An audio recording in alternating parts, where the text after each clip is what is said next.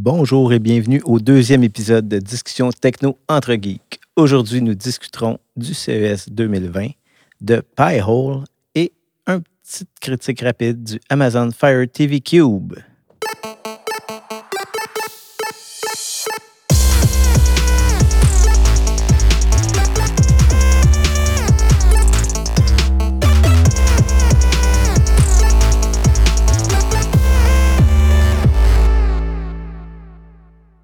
Bienvenue au deuxième épisode. Je suis avec mon acolyte François Bouchard. Salut François. Salut Eric. Comment vas-tu? Ah, ça va bien toi? Ça va très bien, merci. Surtout avec toutes les, les super affaires qui sont sorties à CES, ou en tout cas qui ont été annoncées au CES. Oui, il y a toujours beaucoup de choses. là. Il y a beaucoup de redondance toujours, mais il y a toujours des petites trouvailles qui ressortent euh, du CES. là. Oh, exactement. Puis je sais pas si tu as remarqué, cette année, il y avait un char de Sony.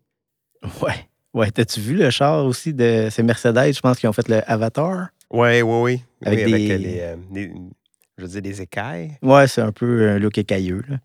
C'est spécial. Oui, c'était une conception de James Cameron, je pense. euh, je me trompe pas. La voiture? Ouais. Ah, c'est très possible. Je, je, je Ouais, il, sais a, pas. il a travaillé dedans. En tout cas, sur, sur la conception. Là. C'est pas surprenant avec le nom qu'ils ont donné. Ben, il y a eu plein d'autres aussi euh, trouvailles. J'ai vu qu'il y avait un, un truc de machine vision pour euh, la détection des moustiques. C'est sûr que ça ça prête peut-être pas à notre milieu ici, mais tu sais, comme tu as voyagé beaucoup outre-mer, tu sais que d'autres milieux vont engendrer d'autres besoins, même si euh, la technologie est là, mais on ne l'utilise pas de la même manière. Ah, exactement. Puis c'est pas toutes les places qui ont la même quantité de maringouins, hein? Non, puis c'est ça. Ils sont pas tous de la même grosseur, j'imagine non plus. Mais tout ça pour dire que c'est quand même un petit bidule drôle qui va te dire dans ta maison, il est à peu près il est où, puis il va même te le pointer avec un laser. Oui, j'étais curieux de savoir euh, comment bien que ça fonctionne. Encore là, c'est conceptuel, mais Mhm. euh, euh, mettons, je trouverais ça intéressant de voir ça, mettons, dans le Grand Nord. Ouais. Il y a aussi, tu sais, on, sait que dans les dernières années, Apple a comme laissé tomber le wireless power, là, qui était comme leur air power. Ouais. Mais là, il- au CES aussi, il y en avait quand même plusieurs bidules de.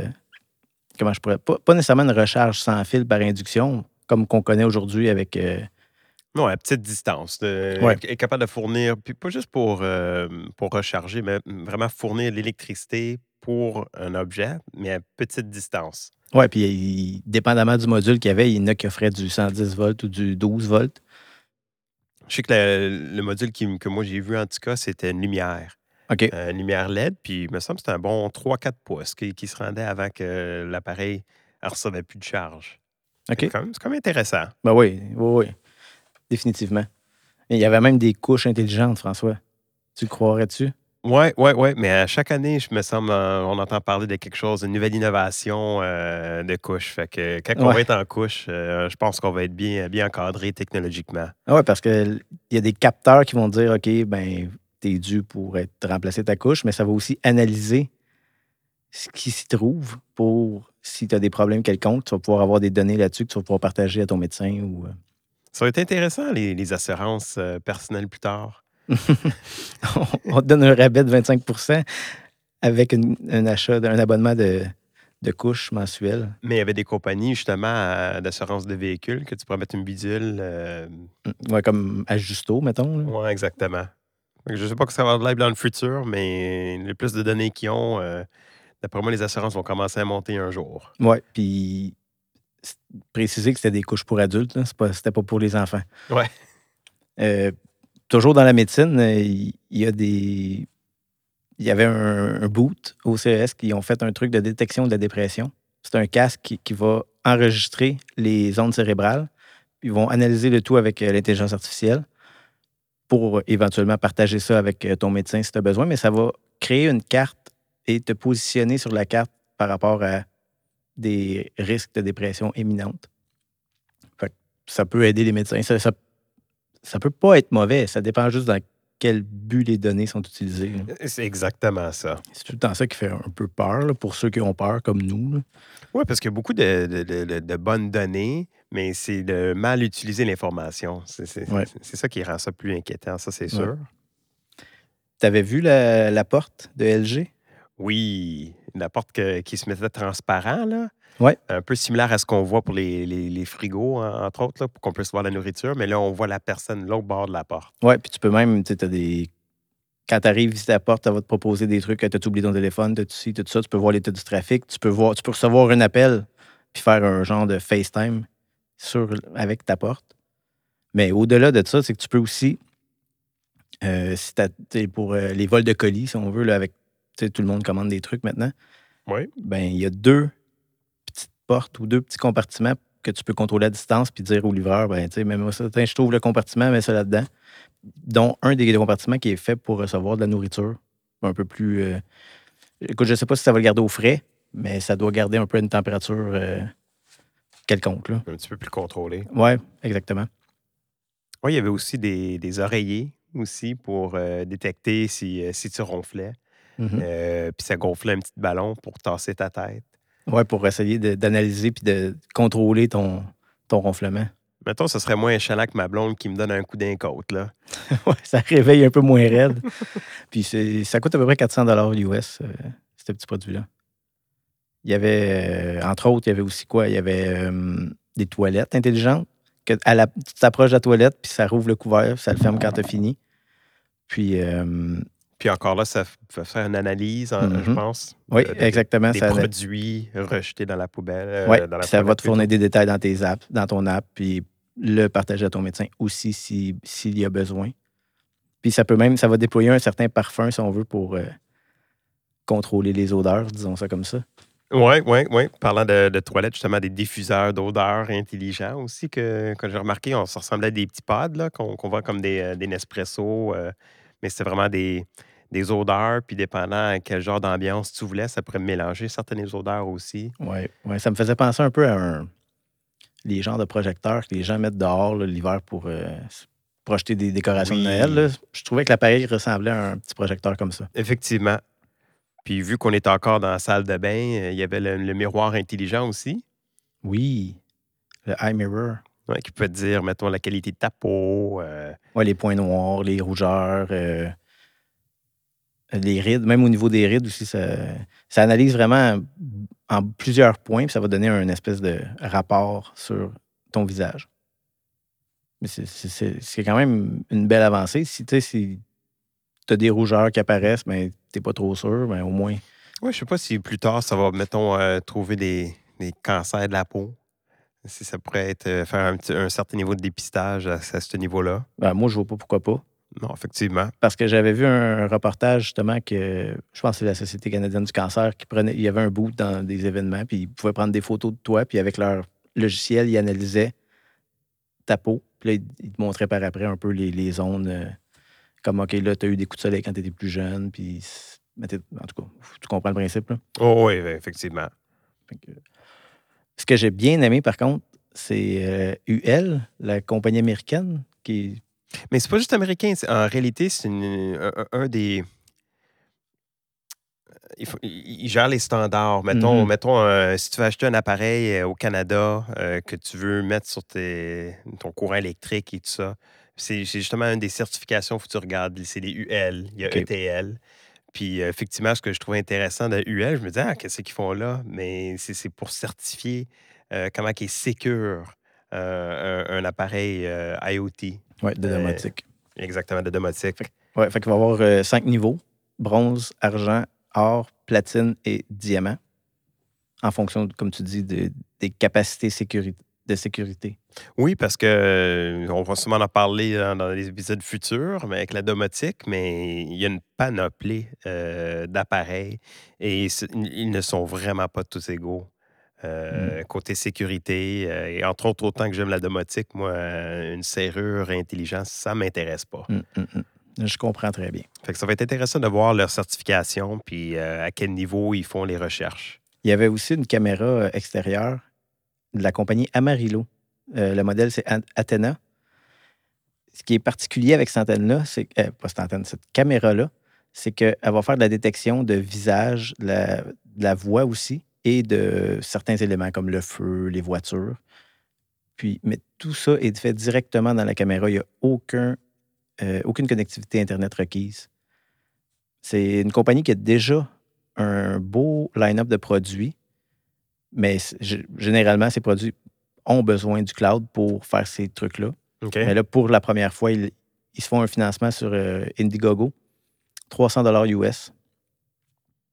Puis il y, avait un, il y avait un pour les États puis un pour l'Europe, je ne me trompe pas. Hein? Hmm, ça, je me souviens pas. Je pense pas. Ah, c'était un autre, c'était un autre, euh, excusez. C'était le VR Room. Mais c'est quand même intéressant, c'est que maintenant, là, dans une caméra, que la caméra n'était pas esthétiquement pas super belle, mais c'est pas très gros. Fait que dans un produit comme ça, tu es capable d'intégrer une, une, intelligence sans avoir besoin d'aller toujours pigner le serveur à l'autre bout. Oui, exactement. J'imagine que dans, dans, un futur rapproché, il va en avoir de plus en plus de ça. Mais pour parler justement de européen versus américain, c'est le Via Room que, que, je me suis trompé. Oui, oui, ça aussi, c'est super intéressant. Parce que si je me trompe pas, c'est un, c'est un, une espèce comme un petit hub qui, qui te sert de, pour ta domotique qui va utiliser l'intelligence artificielle pour voir ce que tu fais avec tes appareils et en fonction de ce qu'il a appris de toi, il va pousser, il va créer des scènes qui va pousser directement ton contrôleur, mettons comme Smart, Things, pardon, ou HomeKit. Ou, mais là, je n'ai pas les détails exacts de où ça va pousser, mais ça, oui, il y avait un modèle européen et un modèle américain. Le modèle européen n'a pas besoin de, de connexion Internet pour fonctionner, tandis que le modèle américain, lui, a besoin du cloud. Comme si les Américains, ça leur dérangeait moins l'information personnelle. Oui, effectivement. Il y, a, eu une belle, euh, je veux une belle victoire canadienne. Euh, Bartesian, je ne sais pas si je le prononce comme il faut, c'est une machine à cocktail euh, maison avec des capsules, un peu comme Keurig. Oui, j'ai entendu parler. Je n'ai pas regardé en détail, mais. Il semblerait que les cocktails étaient très bons, semblerait. Je n'étais pas sur place pour y goûter, mais ils, ont gagné des prix, donc ça doit quand même être bon. Sinon, euh, pour le tour rapide du CES, as-tu vu la télé de Samsung qui se tourne en mode portrait? En fonction des vidéos que tu regardes? Oui, j'en ai entendu parler. J'ai rien vu en tant que tel, mais à travers d'autres podcasts, effectivement, euh, j'ai entendu parler de celui-là. Oui, j'ai vu, vu une vidéo. Là, tu vois la personne qui contrôle son téléphone, mettons, elle, partage son écran sur la télé. Puis là, c'est rendu ben, une vidéo euh, en mode portrait de type Instagram, par exemple ben là, la télé, elle se tourne, puis elle s'ajuste, puis elle te le monte en plein écran, mais dans l'autre sens. J'ai aussi vu euh, beaucoup de pouces vers des plus petites télés. OK. Il parlait beaucoup des. Mais ça, je les, les, les AMOLED. Puis il dit Ah, on a l'écran le plus petit, puis tu à 40 pouces, quelque chose comme ça. Euh, je pense qu'il essaie de trouver une nouvelle façon d'attirer l'attention des gens pour euh, les écrans parce que de, plus gros, plus gros, il y a encore il y avait le Samsung modulaire. Là, mm-hmm, the Wall. Oui, The Wall, exactement. Est-ce que tu peux continuer à rajouter pour faire une télé encore plus euh, gigantesque? Oui, j'en veux un sur un mur comme ça chez nous. Mais sinon, il y, avait, il y avait des robots domestiques. Samsung est arrivé avec Bali. Euh, des petits robots qui vont t'aider dans ton humeur, si on veut, ou prendre soin de toi si tu as besoin un peu. Pas, je vais mal m'exprimer, je vais dire un besoin d'attention, mais si tu as un besoin de réconfort, ben, le petit robot, il va prendre action puis venir t'aider. Euh. Oui, puis écoute, c'est CES, hein? oui, oui. On n'a pas tout couvert, là, il est loin d'être ben ça. Ben on pourrait pas tout couvrir, même si on le voulait. Exactement. Mais euh, on a quand même une belle. Euh, on a eu une belle couverture sur Geekbécois. Fait que si vous êtes intéressé à d'autres nouvelles pour le CES, on a quand même une, panoplie d'articles sur le sujet. tu voulais parler de quoi prochainement? C'était quoi? Euh, le pie hole? Pourquoi pas? Allons-y. Tu connais ça? Mais grâce à toi puis euh, quelques collègues au bureau, effectivement, euh, j'ai embarqué dedans puis j'ai embarqué solide. Ouais, ouais, je m'en passerai plus. Fait que c'est quoi? C'est quoi Hole, François? Mais en réalité, c'est, vois ça comme un black hole DNS.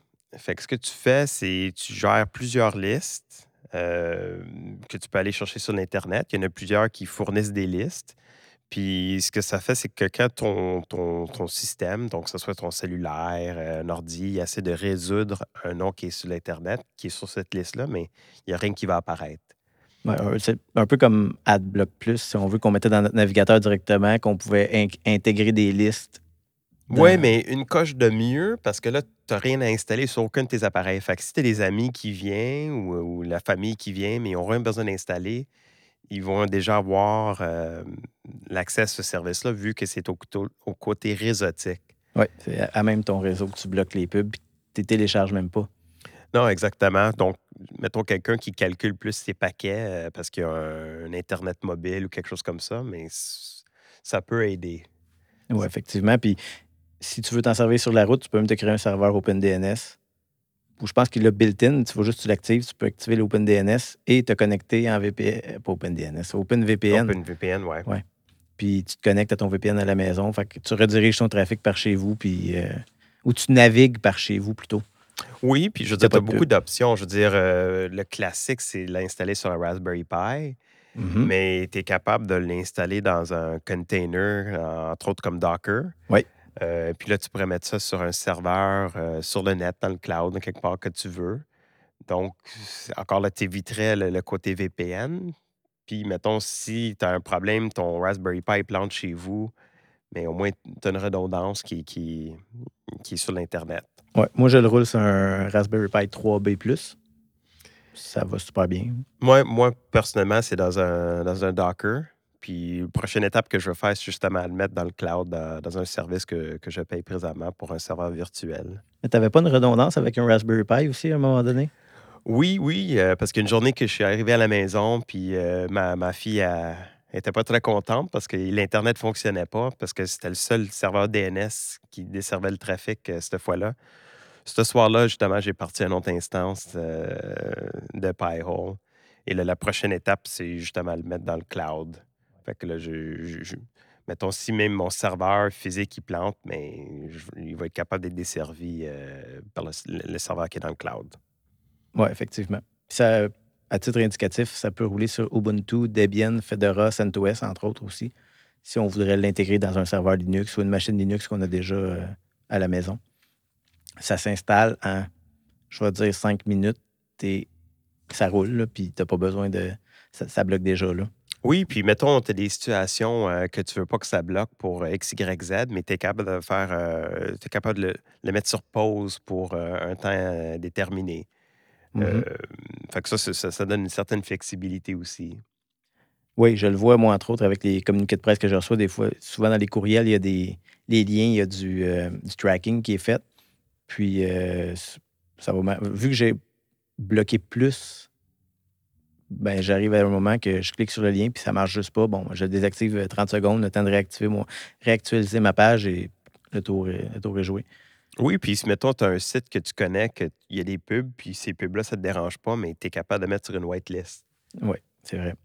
Puis moi, j'ai activé le mode DHCP server aussi dans Pi-hole directement.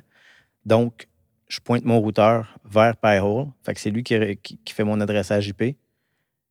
Donc, euh, c'est beaucoup plus facile quand j'ai besoin de changer de routeur parce qu'à l'occasion, euh, je teste des nouveaux routeurs. C'était tout le temps compliqué de, bon, OK, je refais ma config originale. Euh, donc là, je peux tout gérer ça dans mon Pi-hole. Pi-hole est up and running, puis ça, il reste là. Mais surtout toi qui changes de routeur assez mm-hmm. souvent quand tu fais des, ouais, effectivement. Effectivement. Puis justement, euh, il y a une nouvelle version qui va sortir. Ils sont, en bêta présentement version 5. Puis une des choses que j'ai vu vite fait, qui, qui, je trouve intéressant, c'est ça là qu'ils vont introduire. Euh, tu peux aller par client.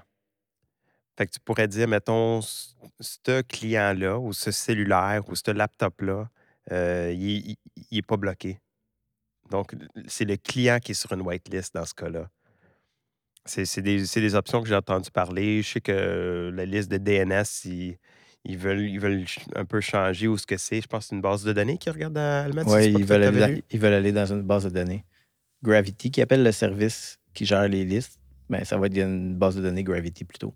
OK. Euh, il y a un petit bémol qui m'est arrivé. J'ai eu un petit problème avec ça à un moment donné. Je me suis rendu compte que mon Internet marchait moins bien à la maison.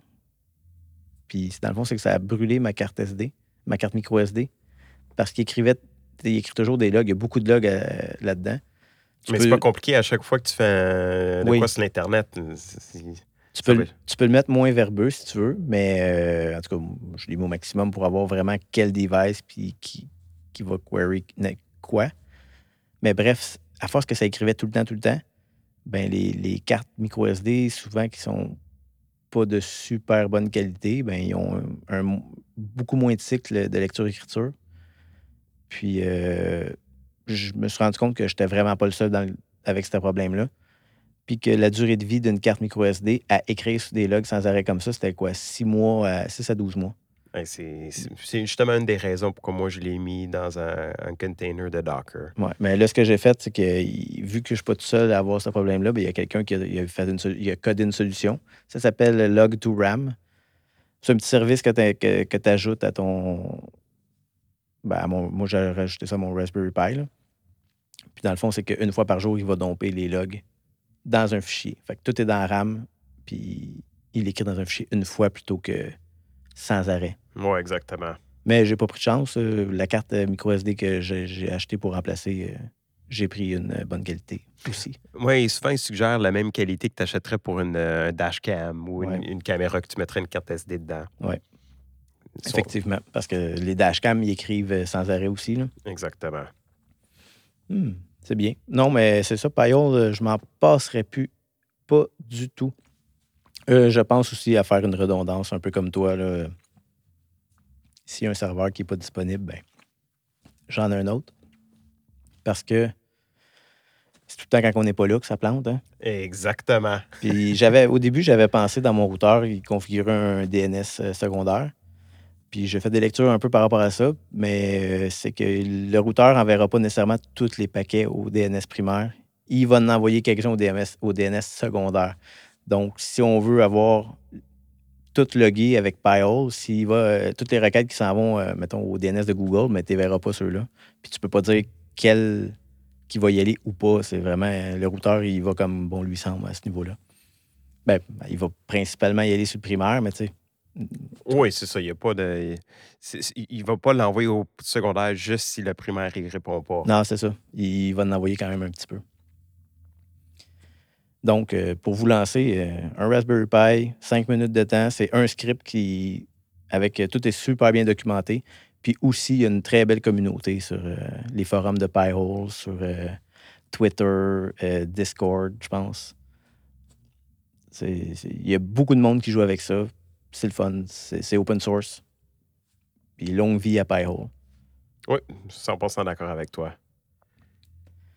Euh, J'aurais peut-être aimé ça parler aussi euh, d'un produit que je teste depuis un certain temps, le Amazon Fire TV Cube.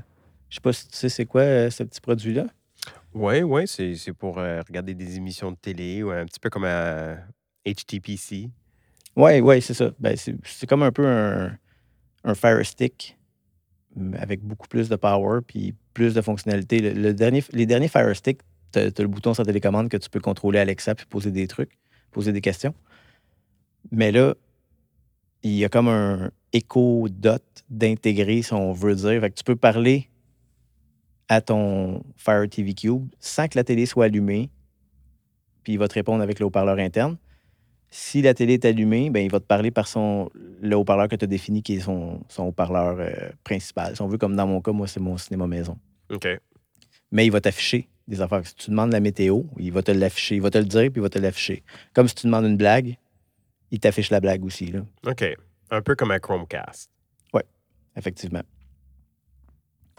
Fait que pour le décrire un peu, c'est un cube de 3 pouces. Tout noir. Ça vient avec un Higher Blaster qui va servir à contrôler des appareils qui sont un peu, je peux pas dire un peu plus Qui vieux, dépend mais sur une manette. oui, effectivement, qui ont besoin d'une manette infrarouge. Donc, c'est mon cas avec mon amplificateur. J'ai branché le petit Higher Blaster vis-à-vis. J'ai même pas besoin de le mettre très. C'est même pas apparent. Là. À noter que le signal se rend. Exact. Puis euh, j'ai dit à mon Fire TV Cube, OK, bon, ben, le son va par l'amplificateur, c'est telle entrée.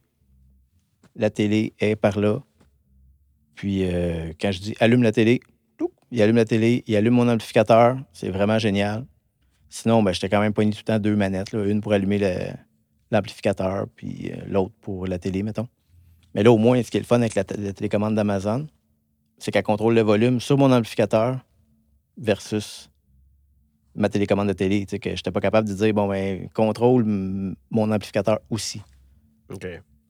Fait que c'est un grosso modo, là, c'est un processeur euh, à 6 cores, 4 cores à 2.2 GHz, 2 à 1.9. C'est très puissant pour un petit bidule comme ça. Euh, soit dit en passant, je m'attendais, je m'attendais quasiment à un cube de 6 pouces avant de, recevoir le produit, mais comme je dis, c'est 3 pouces. C'est très esthétique. C'est, ça a quasiment l'air d'un petit bibelot. OK. Euh, ça vient built-in avec du Wi-Fi euh, jusqu'à AC. Il y a un dongle Ethernet qu'on branche dans un, fil micro USB. Malheureusement, c'est juste. du USB 2? Ben, j'imagine, mais c'est juste du 10 donc, euh, c'est un peu plus plate. Oui, effectivement. Mais mettons, Plex est beaucoup plus rapide sur le Fire TV Cube que sur ma télé Roku. Juste naviguer, là, tu vois que le processeur du Fire TV Cube est probablement beaucoup plus puissant que celui de ma télé. Ça fait du 4K, ça va faire du 4K HDR aussi. Euh, c'est 150 canadiens. Il va faire, c'est ça, du HDR, HDR10, euh, Dolby Vision, HDR10 Plus aussi. Puis il y a même un stockage de 16 gigaoctets à l'intérieur, puis il fait du Dolby Atmos pour euh, l'audio. Ben, c'est une belle petite machine.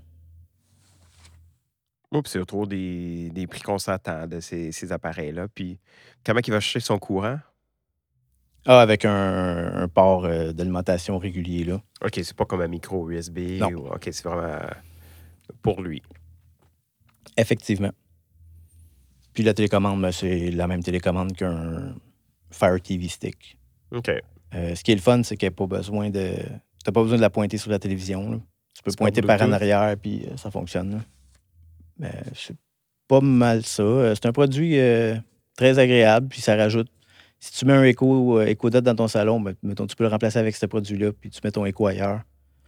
Puis ça fait tout dans une même petite boîte.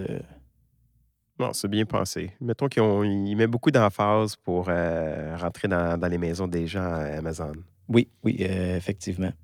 Euh, Amazon pousse très fort sur à peu près toutes les sphères. C'est quand même des, produits de qualité. Je crois, je crois. Je peux pas dire que je l'ai utilisé pendant plusieurs. ça fait pas un an que je l'ai. Ça se compte en mois. Là. Quelques, je pense que ça fait trois mois que je l'utilise. Mais quand même, ça répond super bien. J'ai pas besoin de redémarrer l'appareil. On s'entend qu'il écoute, toujours. il écoute toujours. Il est tout le temps on, mais euh, il y a un bouton pour le micro sur dessus. Fait que tu peux couper le micro. Et euh, il coupe l'alimentation électrique du microphone. C'est pas juste, je vais dire, logiciel, la coupure. donc, c'est vraiment une coupure physique. Euh, c'est un peu ça. C'est sûr que tu n'as pas l'intérêt de couper le son sans arrêt si tu veux l'utiliser dans son plein potentiel. Mais c'est cool. Pour, pour écouter Netflix, euh, Bell TV app est disponible. Euh. Mais là, mettons, si tu, si tu pousses le bouton euh, pour mettre le microphone sur muet, es-tu capable d'utiliser la manette? Parce qu'il y a un bouton d'Amazon sur la manette. Bonne question. Mais j'aurais tendance à croire que ça va fonctionner en, en pesant sur le, le, micro de la télécommande, mais je, je vais l'essayer. Je vais l'essayer. Parce que quand tu as parlé de muet, je pensais sur le, le bouton muet de la télécommande, mais le bouton muet de la télécommande, chez nous, va contrôler mon amplificateur. Oh, oui. Mais oui, euh, j'imagine que oui, parce que euh, il y a un micro sur la télécommande en tant que tel. Donc, je ne peux pas croire que le bouton du Fire TV Cube va bloquer l'alimentation du bouton du micro de la télécommande. Je, ne crois pas que ça se fait à ce niveau-là. Non, puis au moins, contrairement à l'autre qui écoute tout le temps, lui, il va juste écouter quand tu enfonces le bouton. Oui, mais là, rendu là, tu vas peser sur le piton du micro pour dire allume la télé versus bouger ton pouce de quelques millimètres, peser sur Power qui va faire la même job, qui va tout allumer en même temps. Non, mais mettons, tu veux savoir la météo. Oui. Des affaires comme ça. Mettre un timer. Moi, chez nous, c'est pas mal pour ça que ça sert. La météo, les blagues, puis les timers. Mais surtout, le allume la télé, éteins la télé, ça, je trouve ça génial. Des fois, j'arrive, puis tu sais comment c'est les enfants. Pour une raison X, Y, Z, ben, il n'y a plus personne qui écoute la télé, mais la télé reste allumée. Ah, j'ai jamais vu ça, moi. Ah non, OK. ça doit être juste chez nous, de bord. Puis euh, je passe un peu plus loin, puis bon, ben, c'est sûr que là, je vais le dire un peu plus fort. Je vais crier hey, Écho, éteins la télé. Mais euh, ça fonctionne aussi si tu jumelles, si tu as plusieurs haut-parleurs euh, Echo, Echo Dot, Eco Plus ou peu importe, là, euh, dans ton environnement, tu vas pouvoir le dire à, n'importe lequel, éteins la télé, puis il est assez intelligent pour aller l'éteindre. Oui, savoir c'est quel. Euh, ouais. C'est bien. Oui, c'est très bien. Euh, T'avais-tu un sujet que tu voulais parler, une nouvelle brève ou. Euh? Non, pas, pas sur cet épisode ici. Je, je n'ai d'autres pour un autre épisode, mais ça va faire que ça va être un épisode en, en lui-même, je crois. Parfait, OK. Donc, ben, j'aimerais ça remercier François, j'aimerais ça te remercier, François, pour ta présence. Remercier mon ami Louis-Philippe pour la production et le, jingle, l'intro, outro qu'il nous a créé. C'est génial. Merci.